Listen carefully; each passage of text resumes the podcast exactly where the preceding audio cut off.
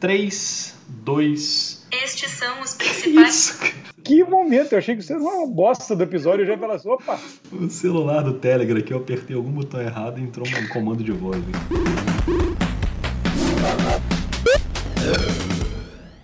Salve, salve, meus amigos, minhas amigas, tá voltando aí pro seu celular o podcast Dois Pontos, com o playoff da NBA avançando de forma frenética. Tem jogo 7, tem grandes atuações.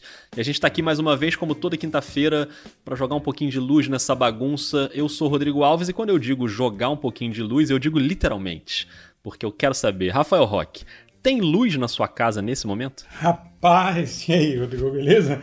Beleza, galera? Cara, tem. Agora voltou. Eu fiquei achando que era um efeito do, do jogo 7 entre Rockets e, é, e Thunder, porque, rapaz, o que, que é aquilo? A gente vai falar sobre isso daqui a pouco, mas não faltou luz, aí o que atrasou um pouco a gravação do episódio, né? Sem luz complica. Né? Agora, podia ser pior. Imagina se falta luz na hora daquele toco do Harden na última bola, hein? Imagina, imagina. que momento. Aliás, isso a gente vai falar depois, né? Mas assim, a gente comentou isso no, na hora do jogo. Dia difícil para quem fala que o Harden enterra o time na defesa. Né? É, momento difícil para esse discurso que já está bem velho. A gente vai falar bastante sobre essas semifinais do Oeste, aproveitando que nesse momento que a gente está gravando na quinta-feira, as duas séries estão definidas e ainda não começaram. Clippers e Nuggets, jogo 1 na quinta-feira, 10 horas. Inclusive, estou nesse jogo no Sport TV com Everaldo. E Lakers e Rockets, jogo 1 na sexta-feira. A gente vai falar muito sobre essas duas séries. Depois a gente vai dar uma passadinha pelo leste também, até porque tem umas perguntinhas aí do Telegram sobre o leste. Rock chegou muito Telegram, dezenas de perguntas. Obviamente não tem como botar tudo aqui no episódio. E a gente vai assim definindo uns critérios, né? De qual é o Telegram que entra no dois pontos. Por exemplo, áudio curto é uma prioridade. E, e, e, até tem uma coisa, os próprios ouvintes já estão estabelecendo um padrão aí. Áudio curto é áudio de até 30 segundos, já está definido isso. Partir de 30 segundos já é longo. Prioridade também para quem está participando pela primeira vez, né? Quem manda ali mensagem pela primeira vez. Prioridade para quem manda pergunta sobre os temas que a gente está debatendo no episódio. E aí é na sorte, porque você não sabe, né? Você que está ouvindo não sabe qual vai ser o tema debatido no episódio. Você acha esses critérios tão justos, Rock? Eu acho que estão justos. E esse último, inclusive, é legal porque também favorece um pouco quem já está há muito tempo, já sabe mais ou menos o perfil. Então já, já aquela coisa de afinidade, também já dá pra, é mais fácil esse chute. Exatamente, exatamente. É, a convivência, a convivência ajuda. Então é conviva é com a gente. Intimidade, intimidade. Intimidade é tudo. Então vamos pro oeste. Eu tava vendo hoje aquele painel lá que, o, que a ESPN americana faz, né, com os comentaristas. Eles botam todos os comentaristas dando os palpites pra série. São 19 ou 20 analistas ali. Cara, todos eles apostaram no Lakers, todos eles apostaram no Clippers. Ninguém apostou em Rockets ou Nuggets. Os placares vão variando ali, mas foi unânime que Lakers e Clippers vão definir a final da Conferência Oeste. A forma como as séries se desenharam no primeiro, no primeiro round, não pelo resultado em si da série, mas por esse modelo de, de playoff que está rolando com muito pouco tempo de descanso, facilitou, digamos assim, esse palpite mais óbvio. A gente vai falar mais sobre isso quando falar das séries, mas assim, eu acho que calhou das duas séries né, dos Los Angeles serem mais curtas e as duas séries do, do, do, de Rockets e Nuggets serem muito longas e desgastantes, aumenta, ou tira, aumenta a previsibilidade das séries. Gostei, gostei dessa sua tese. Vamos começar com Lakers e Rockets e eu queria abrir com um pacotinho Telegram aqui com algumas mensagens que chegaram, começando por um áudio do Bruno Real. Fala aí, Bruno. Boa tarde, amigos do Dois Pontos. Aqui é o Bruno Real, diretor em São Paulo. É, eu queria fazer uma pergunta rápida para vocês. Quem que vai levar vantagem nessa próxima fase dos playoffs?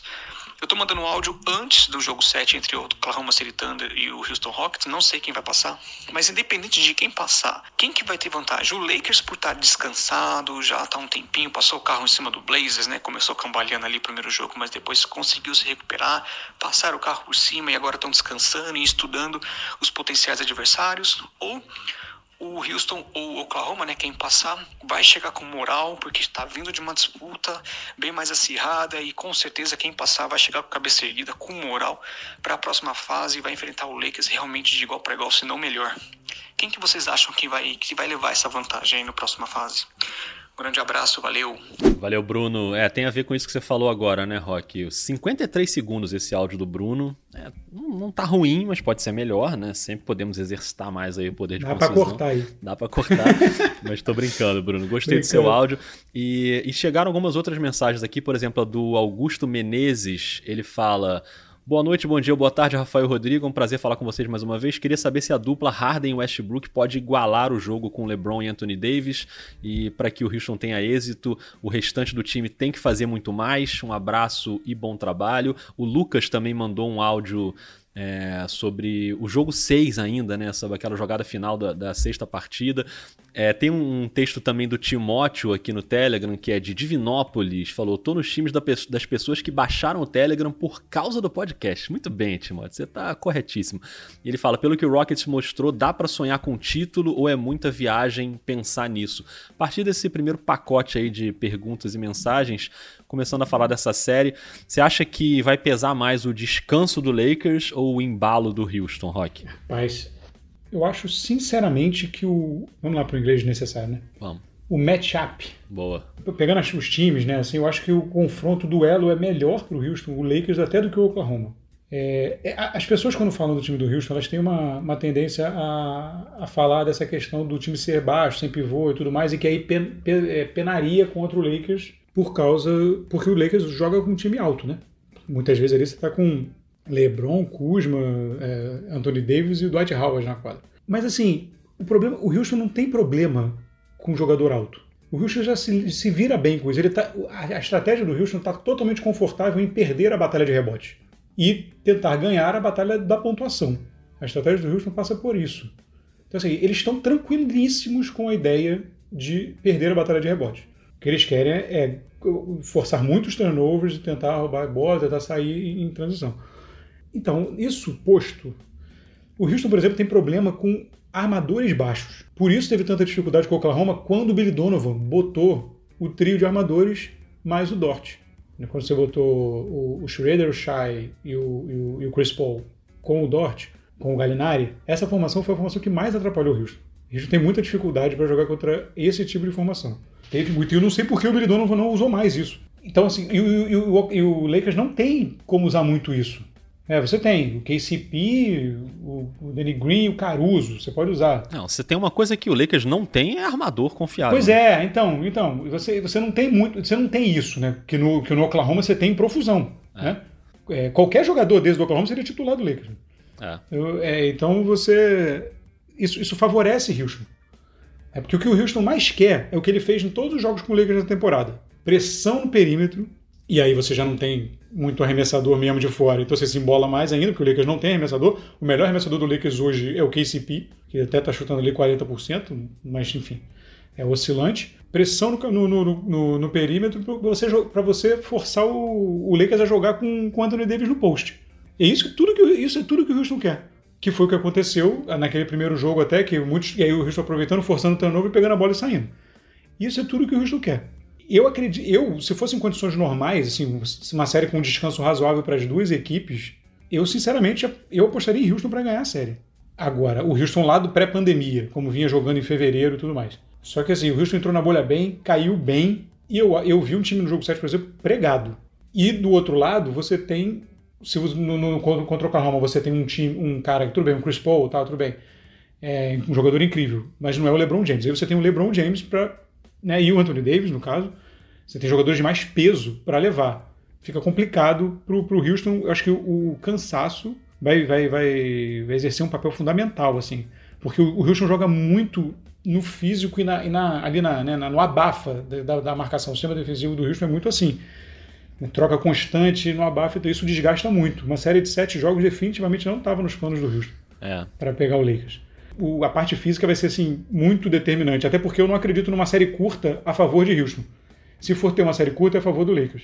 Então, eu acho que é uma série longa para Houston ganhar e acho que é bem bem complicado por causa da questão física. É, eu até acho que as duas equipes, tanto o Lakers quanto o Rockets, ganharam suas séries é, muito em parte por causa da defesa, né? O Lakers foi muito mal na defesa no jogo 1, quando perdeu para o Portland, mas depois engrenou muito bem.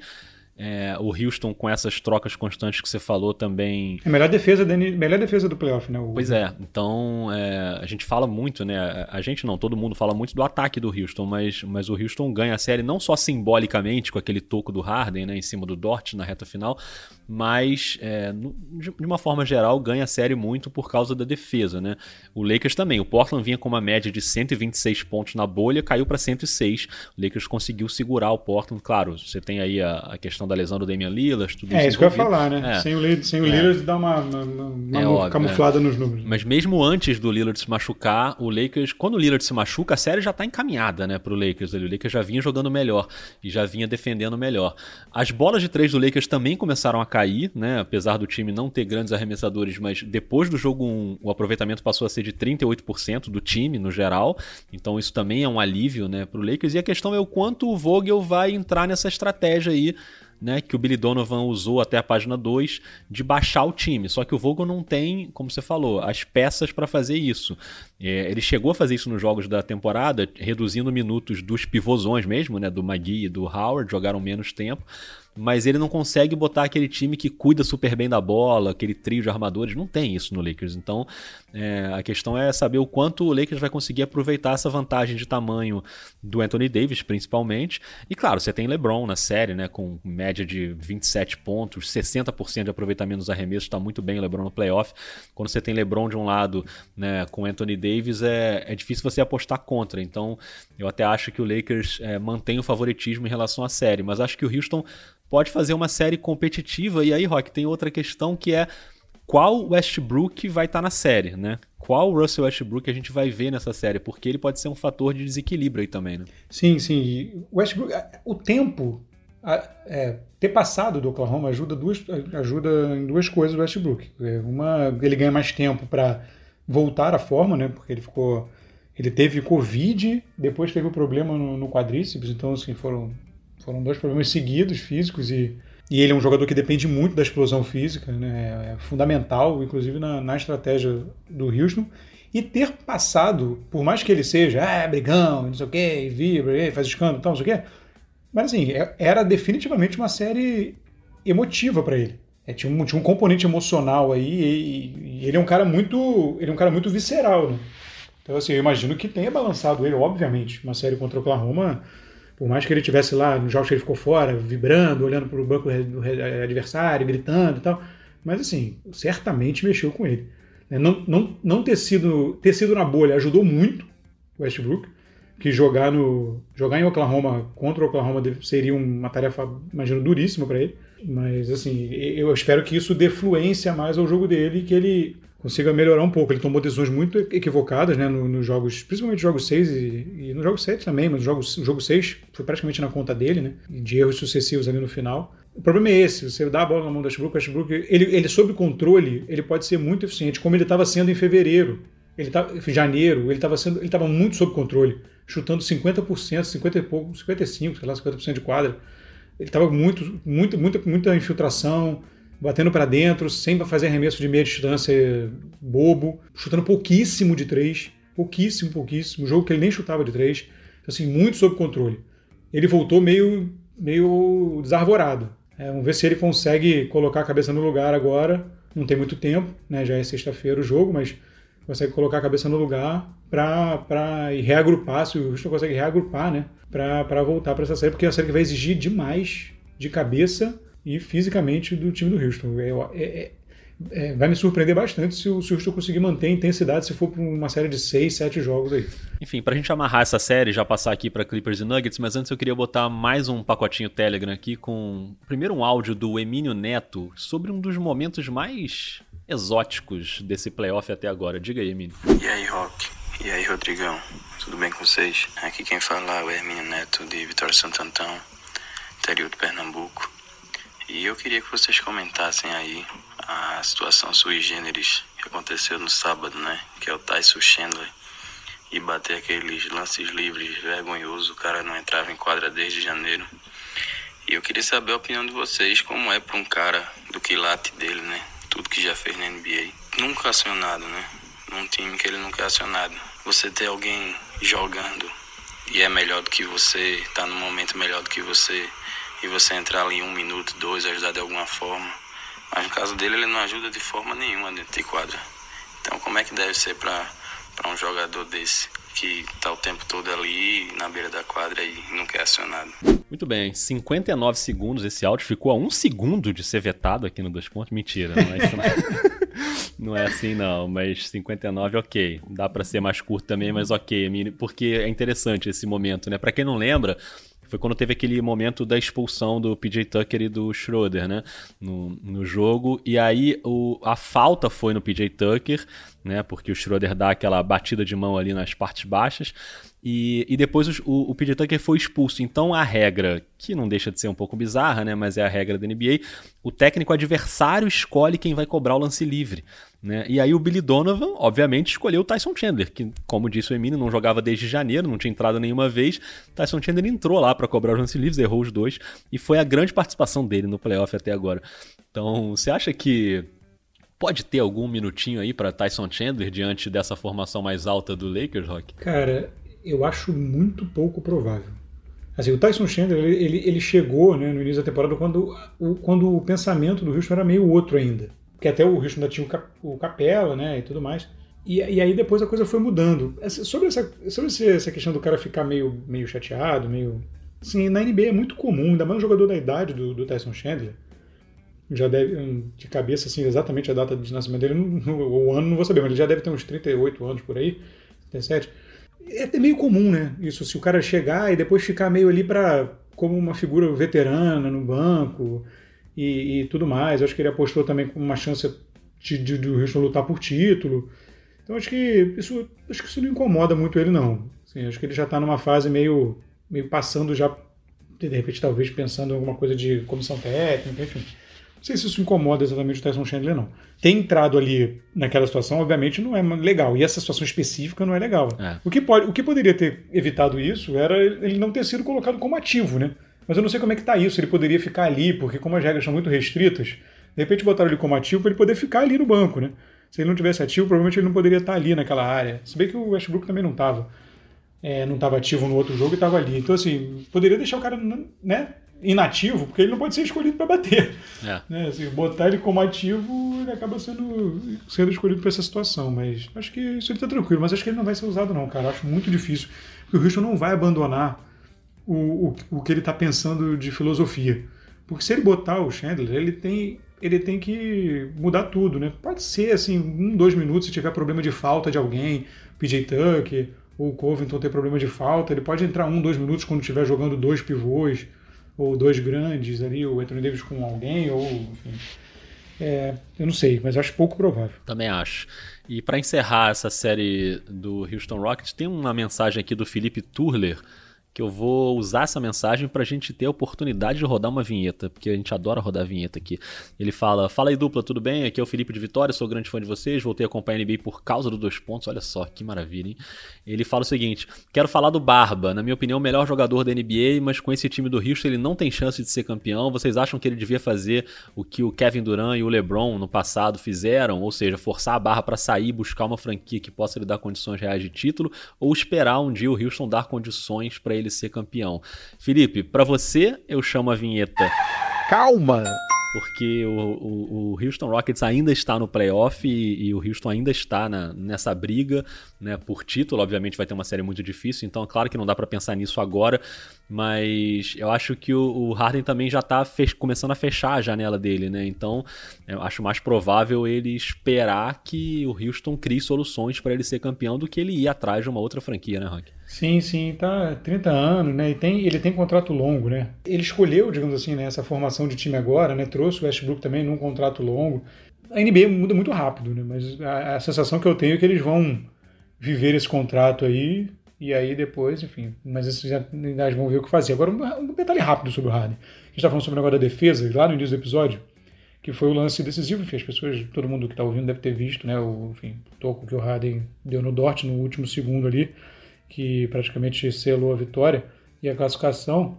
a gente comentava depois do jogo. Eu quero saber se alguém tem a montagem do Harden com o toco do Manu no Harden. Alguém tem essa montagem? Lembra desse toco do Manu Ginobili no Harden para acabar aquela série San Antonio? Aquilo foi 2016? Não, 2000, já não me lembro, porque agora me deu branco. Mas enfim, naquela série contra, contra San Antonio, aquele toco espetacular do Manu Ginobili no, no, no Harden por trás. Aguardo um vídeo compilando os dois vídeos se alguém, se alguém quiser mandar, mande para o nosso perfil. Muito justo, muito justo. Realmente foram lances primos, vamos dizer assim. Vamos então para Clippers e Nuggets, começando aqui com uma mensagem em texto que o Pedro Belize mandou, falando o seguinte: alguém avisou para o Jamal Murray que ele está jogando no playoff, porque ele está com pressão zero. E de fato, né, Jamal Murray, 23 anos, vem de uma série fantástica, né, que foi até o sétimo jogo contra o Utah Jazz. O Nuggets perdia essa série por 3 a 1 e conseguiu uma virada que é algo raro na NBA e conseguiu virar para enfrentar o Los Angeles Clippers que terminou sua série um pouco antes contra o Dallas Mavericks vencendo por 4 a 2. E agora a gente tem essas questões, né, para essa série que começa na noite de quinta-feira com grandes jogadores dos dois lados, também uma série com o Clippers um pouco mais descansado e o Nuggets vindo de uma batalha aí de sete partidas, teve jogo com prorrogação, enfim, é, é, bem complicado. O Clippers também teve jogo com prorrogação, mas o Nuggets penou mais, né, para conseguir passar do Utah Jazz. E aí, Rock, começando a levantar algumas questões aqui sobre primeiro o Los Angeles Clippers e o Murray, né, que o Belize falou, que é quem marca o Murray, né, no Los Angeles Clippers. Tem a expectativa do Patrick Beverly voltar e estrear no playoff, né, não jogou a primeira série, e eu imagino que o Beverly seria a melhor opção para fazer um, um, primeiro combate um contra um ali no Jamal Murray, mas a gente deve ver muito o Kawhi também marcando o Murray, o próprio Paul George. Então, acho que o, o, o Clippers, o Doc Rivers, vai ter que rabiscar bastante essa prancheta aí para tentar frear esse que é o principal jogador do Denver Nuggets até agora no playoff. Né? Sem dúvida, sem dúvida. Só para que eu fui pesquisar que foi 2017 o toco do Manu Ginobili no Harden. É, é, mas sobre o Murray. Cara, o, o sonho do Doc Rivers é que ele é que ele consiga botar o, o Beverly nele, no, no Murray, né? Porque aí você, além de você ter um, um pincher mordendo o calcanhar do Murray o tempo inteiro, né? E, e, enchendo a paciência do Murray, até de, podendo desestabilizar o Murray, né? Que é o, o objetivo do, do, do Patrick Beverly quase sempre. É um ótimo defensor, também porque ele tem essa parte psicológica. Ele tira um pouco do, de, desse peso do Kawhi e do Paul George para não cansar os dois, né? Assim, é melhor que canse o Beverly, né? Que o Beverly já a produção ofensiva do Beverly já não é tão necessária. Então, se você puder poupar o Paul George e o Kawhi é, durante boa parte do jogo, tirando os dois do, do Jamal Murray, melhor. Armas para isso, o Doc Rivers ele vai ter que montar a estratégia, até para equilibrar talvez esses minutos, para que ele consiga né, manter todo mundo com as pernas frescas, mas Assim, armas o, o, o Clippers tem muitas, né? Um, um elenco bem profundo e, e, acho que nesse ponto não vai ser um, um, um grande problema. Ele tem uma opção melhor, mas ele tem boas opções de qualquer forma. A questão, maior, a questão maior é, de novo, né, cara? Eu acho que o, vai, ser o, vai ser a parte física, ver como, como o Nuggets vai chegar, assim, vai chegar para essa série. É, o, o, ainda falando do Clippers, o Kawhi tá jogando num nível altíssimo, né? O Kawhi tá jogando num nível talvez até melhor do que ele teve no último playoff. Ele começa esse playoff com números mais expressivos, jogando muito bem no ataque e na defesa. Ele é disparado o melhor jogador do Clippers nessa série contra o Dallas Mavericks, passando de 32 pontos nos últimos cinco jogos. Enfim, o cara tá realmente arrebentando. Não dá para dizer a mesma coisa do Paul George, né? Que teve uma série ruim, oscilou muito, né? Teve ali dois jogos que ele con continuou, conseguiu ir bem, mas um desses jogos foi aquele da surra, né? Então ele, ele passou dos 30 pontos, mas ele ficou em quadra muito tempo quando o jogo já estava mais do que definido, ele continuou pontuando. Então ainda não foi o Paul George né, ideal para o Clippers ser um time mais competitivo. Os grandes coadjuvantes do Kawhi têm sido uns caras improváveis, tipo o Zubat, que está pontuando bem, o Shemet, que está mais consistente nas bolas de três.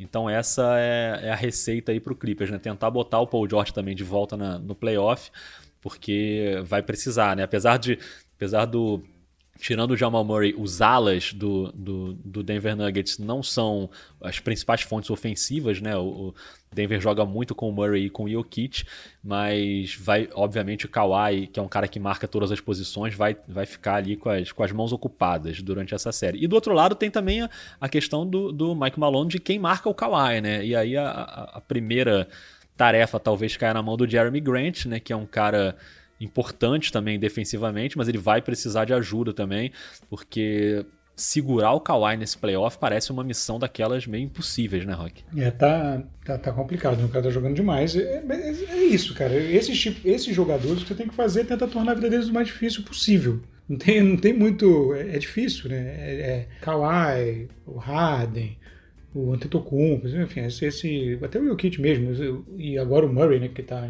numa fase espetacular, mas jogadores assim, mas até os primeiros que eu falei, você tem que tentar limitar o máximo possível, não, não tem jeito, os caras vão liderar os times, é meio, não, os caras arrumam um jeito de pontuar. Cara, o Jokic é que é, a vida do Jokic não tá nada fácil nesse playoff, né, porque pegou uma série duríssima, né, contra, contra o Gobert, né, e agora é, de novo, agora você tem, tem o Zubat, que, enfim, né? mas tem o, o Harrell. É uma, é uma batalha aí que, que, que promete extenuar o Jokic de novo, né?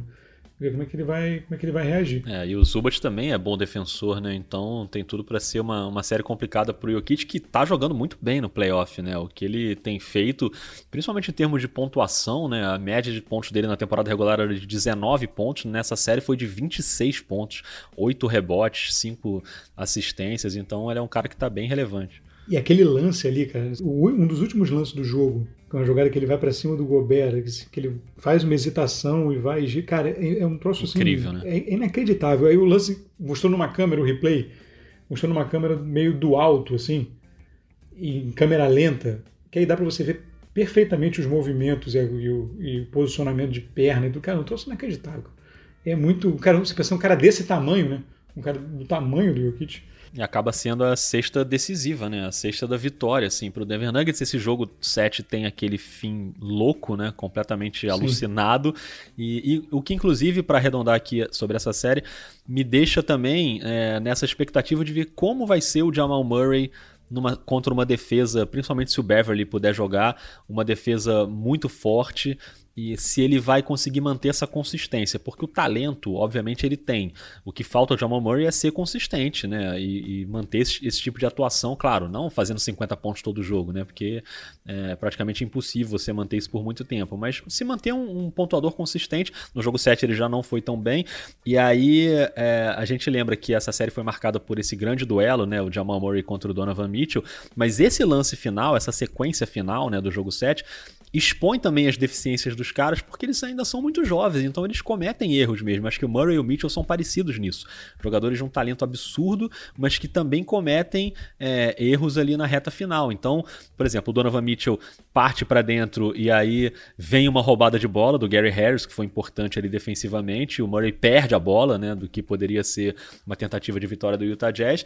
E aí o Denver sai num contra-ataque e o Jamal Murray faltando 5 segundos, né, para acabar o jogo, vencendo o jogo, em vez de ele segurar a bola, correr para o canto da quadra, tentar é, espaçar a quadra para poder passar para alguém e o tempo zerar e o Denver ganhar, ele parte para dentro e vai para uma bandeja e faz um passe, a bandeja não cai e o Utah ainda tem a chance de finalizar o jogo, porque imagina se cai aquela bola do Mike Conley no estouro do cronômetro, ia ser um dos maiores game winners de todos os tempos, talvez o maior game winner em playoff de todos os tempos, né? Porque você vira uma série num jogo 7 em playoff, então é, game winner que eu digo no estouro do cronômetro, né? Não tô botando aí, enfim, sexta do Michael Jordan lá, não, não, é isso, mas em termos de estouro de cronômetro seria um dos mais incríveis, né? É, exatamente, aquela bola ali, cara, e tem, e tem, e tem uma câmera que Viram, até fez foi feita uma foto na hora do arremesso que o Donovan Mitchell com os braços pro alto, meio que, que a trajetória da bola era toda que ela ia entrar.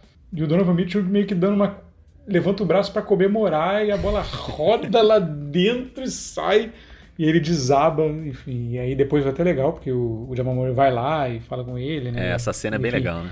É, e dá uma dá uma incentivada lá, porque enfim, é um cara que os dois, né? O, o Donovan Mitchell porque o, o, o time do Denver ele ainda parece mais é, mais forte mesmo, né? mais azeitado. O Donovan Mitchell ele tem um papel de carregar mesmo esse time do Utah e, e, e, tá, e abraçou essa missão. É um jogador que se ele conseguir controlar, é, afinar esse poder de decisão dele, que em geral isso com a melhora, tirando o Westbrook, se ele conseguir afinar esse poder de decisão dele, cara, é um jogador espetacular. Né? E ele ainda não tinha o Bogdanovic, né? Que era o grande escudeiro é. dele no ataque. Ele teve que realmente botar o time é. nas costas. Rafael Roque, temos mais de meia hora já de episódio, e mas eu quero que a gente dê uma passada rápida pela Conferência Leste também, porque as séries já estão rolando com resultados talvez surpreendentes. E eu queria começar, para a gente falar um pouquinho rapidamente sobre essa série do Milwaukee com o Miami, com o áudio do Henrique, um áudio sobre o Miami. Diz aí, Henrique. Fala, Rodrigão. Fala, Rafael. Beleza? Henrique aqui. Vocês falaram bastante sobre o calma, né? Quando teve o primeira série do jogo do Lakers e Portland. E eu tô, fiquei de acordo com vocês. Calma e a gente viu o que aconteceu. Só que agora a gente tá vendo Miami e Milwaukee. Eu tô com calma mais ou menos estressado aqui já, porque eu tô achando que vai dar Miami, hein? E qual a opinião de vocês? E lembrando que eu quero a vinheta do Que Momento. Valeu, pessoal. Abraço. Que momento. Ai, que momento. Então, assim, eu não vou pedir a vinheta calma pro Henrique, porque acho que não tá precisando de calma, não. Acho que o torcedor do Miami tem toda, todo o direito de realmente ficar muito otimista pelo que aconteceu Não, nos tem, dois tem primeiros gente jogos. apertando o botão do pânico já, viu? Lá em Milwaukee. É, pois é. Então, por falar em vinheta calma e botão do pânico, eu vou rodar pro Henrique a vinheta dele. Que momento. Ah, sensacional. Eu gosto disso, que a gente, eu- a gente não combina antes, entendeu? Eu adoro isso, porque realmente vira. Que espetáculo. Que momento. Ai, maravilhoso. Que momento. A gente tá virando uma grande fábrica de vinhetas aqui. A gente podia começar a exportar vinhetas, né? Um dia a gente vai ganhar muito dinheiro com isso, Rafael Roque. download. Pra download, exatamente. Rock, antes da gente arredondar a série Bucks e Hit, eu vou botar mais dois áudios aqui. Primeiro um do Thiago Valente Teodoro sobre o Chris Middleton. E aí galera do Dois Pontos, que é o Thiago de Vila Velha. Queria fazer uma pergunta em relação ao Milwaukee. Vocês não acham que o Chris Middleton deveria ter um volume de jogo maior para ajudar o Antetokounmpo? Porque muito se falava que ele acertava muitos arremessos, porém ele arremessava muito pouco. Então talvez seja interessante ele aumentar o volume de arremesso, mesmo que ele erre mais. Porque eu acho que ele é um cara capaz de pontuar mais de 30 pontos por jogo. E não é isso que vem acontecendo. Então fica a dúvida aí pra vocês. Abraço. Muito bem, eu vou emendar com o áudio do Edwin Feijão, que é sobre o Antetokounmpo e também tem um pouco a ver com essa questão do Chris Middleton. Bom dia, Rafael, Rodrigo. Espero que ainda dê tempo de vocês ouvirem essa pergunta, né?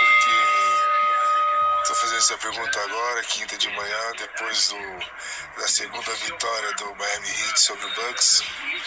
Ah, e antes de mais nada, eu quero agradecer ao Rodrigo, porque ele consegue falar o meu nome certo e pouquíssimas pessoas conseguem, que é o Edwin de São Paulo, capital.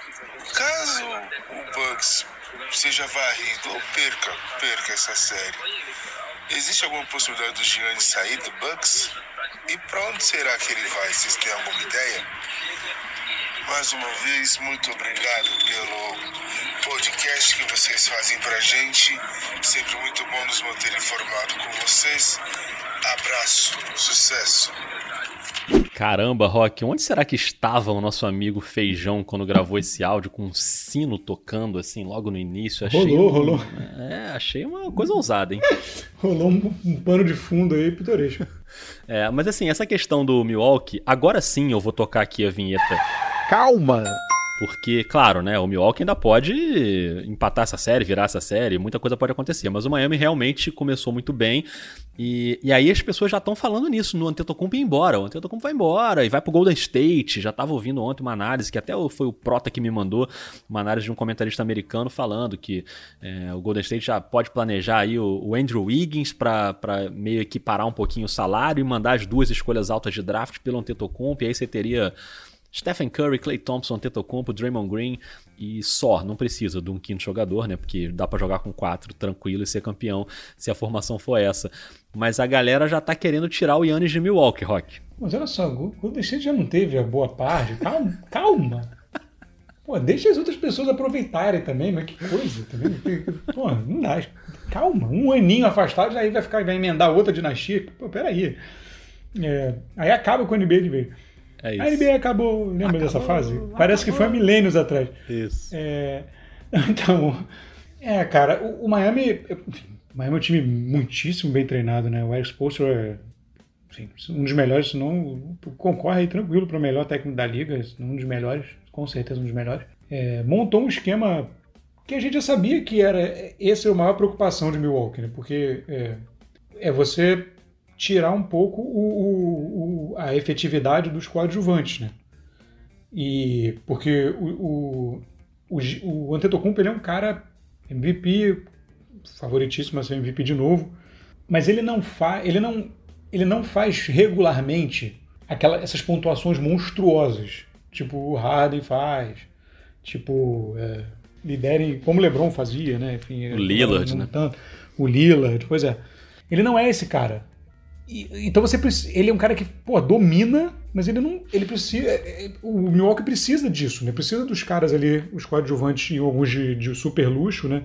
Tipo o Middleton, como citou aí. E, e, e o Miami está conseguindo, é, ele tá conseguindo administrar esse, essa produção do Milwaukee. O Milwaukee vem, vem que é o melhor ataque da NBA, né? Era o melhor ataque da NBA, tá, tá, tá encontrando dificuldades. Então, é, ainda mais fora da, da, da fora da bolha, na bolha, digamos, fora, digo, se fosse dentro da bolha, fora da bolha seria pior. Mas porque no caso você estaria 2 a 0 Miami com jogos em Milwaukee, né? Se fosse fora da bolha. Isso. É, seria mais grave.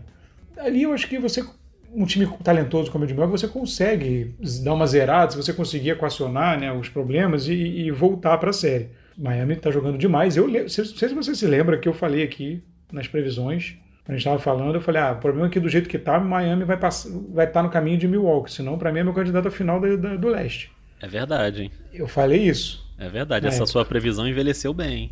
Eu falei, é, eu falei isso na época, e tá até superando o que eu mesmo falei, né? Porque eu estava eu, eu tava hesitante com relação a um duelo com, com o Milwaukee, mas enfim. E eu acho que o Miami era, era o time aí do, do leste para surpreender.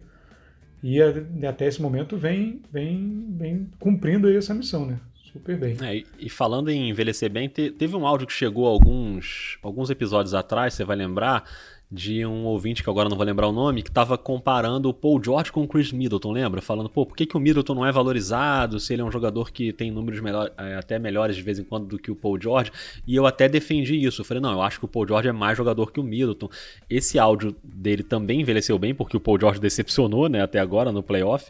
É, mas o Middleton também decepcionou, né? O Middleton muito oscilante, assim. O Middleton, ele é um All-Star, mas ele não é um Superstar. Né? É, e hoje na NBA está cada vez mais claro que o time, para conseguir o título, ele precisa ter dois superstars. O que quebra um pouco a tese da última temporada, né? Óbvio, porque o Toronto não tinha dois superstars, só tinha um e, e foi campeão. Mas assim, era uma situação muito específica que a gente também não pode abrir mão de, de falar das lesões do Golden State, tudo que aconteceu. É, então talvez o Yannis realmente pense nisso, dependendo do, do que acontecer no restante dessa série. Pô, será que eu tô num time. É, será que o Chris Middleton é capaz de vir comigo e ser o meu Scottie Pippen, né? E sei lá, e, e me carregar junto para um título? Eu acho que isso pode passar pela cabeça dele, mas ele parece muito identificado também com a cidade de Milwaukee. Eu imagino que, que é mais, mais possível ele pressionar para que Milwaukee consiga é, trazer gente, reforçar, apesar de não ser um mercado que atrai tanto, né, grandes free agents, mas eu acho mais provável isso nesse momento do que, sei lá, ele ir pro Golden State. Eu não, eu não sei se é, é. porque eu tô tentando evitar ver essa cena que é meio assustadora ele no Golden State, mas eu não sei. Só para completar a parte de quadro, digamos assim, né? O, o, o, o Giannis, ele vem com uma média de quase 30 pontos por, por jogo na temporada, né? Ele tá com média de 23 na série. Assim, ele tá, tá bem abaixo. É, a defesa do, do Miami tá fazendo um bom trabalho. E sobre essa questão de transferência e tudo mais, primeiro, eu acho, eu concordo com você que do que mostrou até hoje, o Giannis parece um cara um pouco diferente nesse, nesse quesito. Assim, ele, é um cara que se identificou muito com o né, com, com, com o time, com a cidade, com a, e a, com a comunidade, né, que os Estados Unidos gostam muito de usar a expressão. E, então, assim, não, não me parece que, que esse seja o primeiro caminho. É, e eu, sinceramente, como eu gosto de, de para mim, quanto mais forças a gente tiver na liga melhor, eu, eu torço para que ele fique. E monte um time lá que, que seja bom, assim. Seja, quer dizer, o time é ótimo, que bom para ele, que ele fique satisfeito e feliz. Sim, sim. É, agora, um detalhe rápido. Aí já falando nessa, nessa, nessa parte que eu adoro e você odeia, que é de mercado e coisa, de trocas na, com esse draft que tem aí, pelo que dizem, né? Eu leio especialistas, porque eu não sou muito de college, mas eu leio os especialistas. Então, o que dizem? Cara, duas escolhas altas mais o Wiggins não pega não pega o calção do Antetokounmpo, né? Com todo respeito, assim, o Wiggins é um cara que tem que recuperar a carreira e duas escolhas altas nesse draft que não tem um alfa, um super alfa aí, assim, de, de, de não é um cara certo de que vai explodir fazer ser um franchise player mesmo, assim, eu acho difícil do, do Milwaukee aceitar. A não ser que você esteja numa posição muito pressionado, é, enfim, as coisas caminham, mudam muito rápido, como eu disse antes, mas acho difícil. É, essa tese do cara era meio essa, assim, é de que o Golden State já pegou o Wiggins pensando que ele pode ser uma moeda de troca para ir num contrato alto, porque você tem que igualar o salário, né? É- Não é um jogador de primeiro nível, mas, mas poderia ser incluído. E- É, ele é um filler que chama. É né? isso, É um cara exatamente. pra E justamente numa situação. Mas assim, ele é um filler, mas ele tem algum talento. Ele não é um, um jogador Sim. horroroso também, né? Ele é um cara que pode ser Sim, útil. sim. Mas também pensando nesse cenário do Antetokounmpo eh, se aproximar de fim de contrato e ficar pressionando pra ir embora, pedir pra ser trocado. Porque aí quando o cara pede pra ser trocado, aí muda muito o cenário, né? Aí o time tem que Muda. abrir mão de coisas e, e é isso. Tem que pegar o que dá ali. E como o Golden State tem as escolhas altas, né, de draft, então isso poderia facilitar. Mas eu também acho muito difícil. Agora, Rock, de, de detalhe rápido em detalhe rápido, a gente falou pra caramba dessa série e eu disse que a gente ia falar rapidinho, a gente não consegue. Não consegue. Vamos tentar agora, de novo, com Celtics e Raptors, falar rápido sobre Celtics e Raptors. Mas um detalhe rápido, eu já vou botar um áudio aqui pra começar a falar dessa série do Júlio Rezende, porque é áudio da Nova Zelândia, áudio internacional a gente respeita. Fala aí, Júlio. Olá, Rodrigo Rafael, galera do Dois Pontos. Aqui quem fala é o Júlio de Auckland, na Nova Zelândia. Queria pedir para vocês, por favor, me trazerem de volta para a Terra, porque não faz bem sonhar tão alto assim. E eu tô sonhando muito alto com meus Celtics. No último jogo, o Smart incorporou Larry Bird, acertou cinco seguidas de três no último quarto. Kemba Walker foi clutch. Jason Tatum tá jogando muito. E olha que nós nem estamos jogando Taco Fall ainda, hein? Então eu preciso que alguém me fale que isso vai acabar. Porque eu tô sonhando muito alto. Um abraço. Enquanto a gente pensa se vai rodar a vinheta calma aqui pro Júlio, mais um áudio do André Silva, que já tá prevendo uma final lá na frente. Fala Rafael, fala Rodrigo, beleza? Viu, deixa eu perguntar, na opinião de vocês, qual a chance da gente ter a, a super final aí, Boston e Lakers? Boston jogando muito aí, abrindo 2 a 0 em cima do Toronto, crescendo nesses playoffs e o Lakers com a dupla LeBron e Anthony Davis se afinando aí cada vez mais. Valeu, obrigado. Áudio curto, hein? Áudio curto, gostamos. Esse áudio teve menos de 30 segundos, tá de parabéns. Ô, Rock, a gente roda a vinheta calma porque o povo já tá pulando a final de conferência, já tá pensando lá na frente Boston e Lakers. E aí? Olha. é, só não, assim, eu acho que né, o Boston tá, enfim, tá mostrando aí, não dá, vou falar não, não vai. Mas dos candidatos que ainda estão na, na mesa, é o meu último candidato para chegar numa final. Olha aí. É, dos candidatos, não, dos, dos do leste atualmente, eu acho, eu acho que o- Boston numa final de, de, de conferência contra qualquer um dos dois times do outro lado, para mim o Boston não é favorito. Sério? Não sei não, hein? Eu, contra Miami ou. Milwaukee, eu acho que não. Eu acho que não. Não sei não, hein? Não, na minha visão. Não sei não. Vamos discordar aqui, hein? Não sei não. Não. Acho que o Boston tá jogando um basquete bem consistente, com os caras bem decisivos. Tá jogando melhor que o Milwaukee, disparado, assim, muito melhor. Contra o Miami, acho que é um. Seria uma, uma, uma- uma bem pegada, assim. Primeira coisa, né? É, o que eu digo da vinheta calma é que a série contra o Toronto não acabou ainda. Toronto é um grande time, Sim. pode muito bem equilibrar essa série. Mas já pensando mais pra frente, eu não sei, cara. Acho o Boston um dos times mais interessantes, assim, do playoff. Eu não sei se eu botaria como azarão né, numa final de conferência, não. É, eu, eu acho eu, eu acho que num, num, num confronto com eventualmente num confronto contra um dos dois, eu ainda eu, o meu palpite ainda seria Milwaukee ou Miami.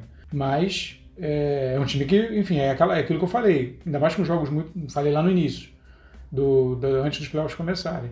Ah, Os intervalos são muito curtos. Você pega um time eh, que se encaixa e fica aí duas semanas, é, duas, três semanas numa fase muito boa, né? Você chegando na final, né? Acho que pode ser. Agora, no ano passado o Toronto estava nessa mesma situação, né? É. Na final, na, na final da conferência tá chegou a estar 2 a 0 perdendo para o Milwaukee virou. Exatamente. É, então é, a gente não pode descartar ainda nada disso. Não sei, eu- cara, assim, o Boston, eu não sei, eu acho, eu acho que eu acho até que tem uma chance boa de passar agora contra o Toronto. Assim, eu acho que tá jogando bem mesmo. Mas eu não sei. Vamos deixar pra falar assim da final mais pra frente, cara. Eu prefiro. Vinheta calma, então. Calma. Calma, é, não, porque assim, é, não, porque. Não, não, eu, continuo, eu tô falando, eu, eu, eu tô falando, eu acho isso sobre Miami e Milwaukee, mas vamos deixar pra esmiuçar mais pra frente, senão a gente vai alongar muito. Muito bem, então. Já tá grande o episódio. Já tá grande o episódio, então vamos encerrar esse episódio fazendo aquele giro do Telegram aqui, só para registrar algumas mensagens que chegaram. Carlos Carvalho mandou aqui vários áudios, incluindo um de 2 e 32. Que tal, Rafael Roque? Eita, um abraço, hein? Um abraço, ah, satisfação, um abraço enorme. 32. Mas foram, mas foram mensagens bem legais do Carlos falando sobre a questão dos protestos, a eleição americana. Enfim, a gente ouviu aqui. Claro que não dá para tocar um áudio aqui de 2,32, que senão a gente perde a gente, é, a gente perde os outros áudios, mas a gente agradece as mensagens sempre. Claro, não, mas muito obrigado. O né? Júlio César mandou mensagem também elogiando esse último episódio com o Marcos Luca Valentim sobre as questões raciais. O Alisson Santiago também elogiou o episódio, mas cobrou também a participação mais de jornalistas negros negros e mulheres para falar de basquete mesmo e não só sobre questões de gênero ou de raça, ele tem toda a razão. O Rafael Oliveira também fez um paralelo aqui com a LNB e a questão da comunicação nesse aspecto mais social também. Teve um pacote Dallas aqui no, no Telegram, que como o Dallas foi eliminado, acabou pesando esse critério para não entrar aqui no episódio. A gente não falou muito do Dallas. Mas o André Luiz falou sobre o Dallas, o Haran Dalazoani falou sobre o futuro do Doncic, o Luner Faria perguntou se a liga não é muito complacente com Marcos Morris, e aí não tem a ver só com Dallas, né? Tem a ver com Clippers também que, que tá nessa próxima série. Marcos Morris que deu aquelas pegadas no Doncic, né? Primeiro deu aquele pisão, depois foi expulso por causa daquele encontrão. Ele acha que tinha que ter punições mais rigorosas. O William Franco falou que finalmente achou o Telegram, então para você que não tá achando o Telegram, procura a gente por NBA 2 pontos, o 2 é o número 2. Então procura lá o contato. Não é um grupo, não é um grupo. Precisamos ainda criar a vinheta, não é um grupo. NBA 2 pontos é o nosso contato, você acha a gente lá. E o Bruno Marinho pedindo projeções para o draft e o Gustavo Gomes pedindo uma comparação entre LeBron e Michael Jordan em 15 categorias que ele mandou. Calma! Calma, porque a gente pode falar disso mais para frente, mas o playoff o couro tá comendo. Então agora vamos com calma nesses temas. A gente pode falar desses temas mais para frente quando acabar a temporada, mas acho que agora playoff tem prioridade, Rafael Roque. É isso. É, até porque ele, a gente vai falando, a gente piscou quase uma hora, amigo. É isso. Quase uma hora de, de, de quase uma hora de episódio. Haja louça para lavar para ouvir o episódio de uma hora. então lavem as suas louças, façam aí as suas rotinas façam dois pontos caber nas suas rotinas e mandem mensagem pra gente. É claro que a gente não tá conseguindo tocar todas as mensagens do Telegram, mas a gente quer que vocês continuem mandando e sempre que der a gente vai encaixando por aqui. É isso, Rock, até semana que vem? É isso, semana que vem a gente já vai estar tá aí, né? Já vai estar tá com séries encaminhadas. Séries encaminhadíssimas aí, já se um funil cada vez maior. E Rock, paga a conta de luz aí para não passar vergonha, tá? Que momento! Pô, que momento, não, mas já voltou, ainda bem. Imagina, que fase, amigo, que fase. Um abraço. Grande abraço.